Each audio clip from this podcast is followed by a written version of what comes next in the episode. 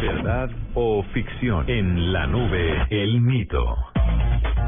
Muy bien, hoy en esta sección de mito o realidad, que a mí me gustaría renombrarla como mito urbano, vamos a averiguar si es realidad ese mito urbano de que si uno compra un cactus y pone ese cactus cerca de todos sus aparatos electrónicos o que emiten esas ondas tan malignas, pues el pobre cactus va a ser el que absorba toda esa energía. Para eso tenemos a Santiago Heredia, él es experto en Feng Shui y en energía. Vamos a ver, don Santiago, bienvenido a la nube. Eh, muchas gracias, buenas noches. Quiero decirles que es falso totalmente ponerlo al lado de los computadores y esto no te va a proteger. El cactus te va a proteger cuando se pone cubriendo una ventana o una puerta que queda un lote vacío donde arrojan basura o frente a un cementerio te va a proteger de esas energías, porque son energías naturales. Aquí son energías de elementos electrónicos, entonces no hay que poner cactus porque va a empeorar la situación. hay que poner hasta de hierbabuena o de toronjil esas te van a proteger muchísimo de estos aparatos electrónicos, ¿no?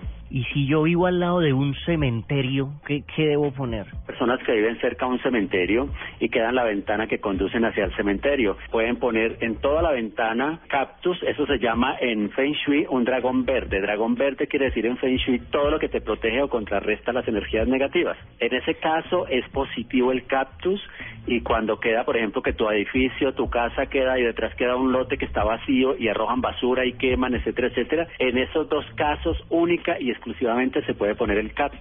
Muy bien, y entonces contra las energías así electrónicas, eléctricas o las radiaciones, ¿qué es lo que podemos hacer? Eh, pueden poner una planta de hierbabuena, que eso va a mejorar muchísimo, una planta de albahaca porque va a refrescar el ambiente, estos, estos aparatos electrónicos además calientan los espacios y, y protegen un poco de las energías y de las radiaciones de estos aparatos, o una planta de mejorana que se consigue en el mundo entero, ¿no? Para contrarrestarla, ¿no? Ajá, y si yo me tomo un tecito de hierbabuena, ¿yo me vuelvo un absorbedor de este tipo de energías? Como su nombre lo indica, hierbabuena, buena, ¿no? Eso quiere decir Entonces me va a proteger. muchísimo tu estado de ánimo, ¿no? Por supuesto, claro que sí. Ah, buenísimo, ¿no? Pues muchas gracias al señor Santiago Heredia por habernos eh, resuelto estos mitos. Y entonces no solo se necesitan cactus, se necesita todo un montón de matas. Muchas gracias, aquí seguimos en la nube.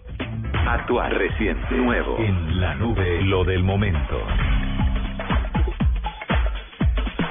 Quiero eh, divulgar una información, adulto mayor a partir de los 65 años de edad. Ah, carajo, entonces ya clasificó. Y yo quiero divulgar que se dice es cactus, también aprendimos eso. Ah, no sé, ¿de cactus? Yo, yo hoy cactus, no sé.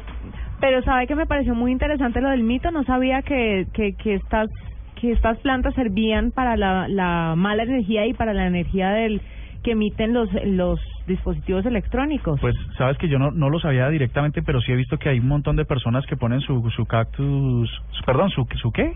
su cactus. Pero en el Su mito cactus. dice que, que no, que el cactus no sirve para nada, que lo que sirve son otras maticas.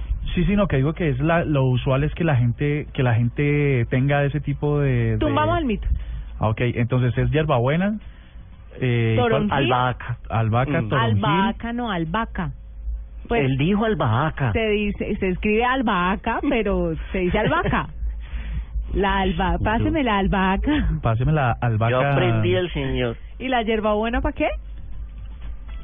Eh, También para lo mismo, succiona las energías de los computadores y los electrodomésticos según el Feng Shui. Ahora, si usted ya está haciendo mercado de hierbas, pues compre ruda y se hace un baño en caso de que no sea muy exitoso esta semana. Un juetacito con ruda no le cae mal. Sí, ya, y listo, sale de eso.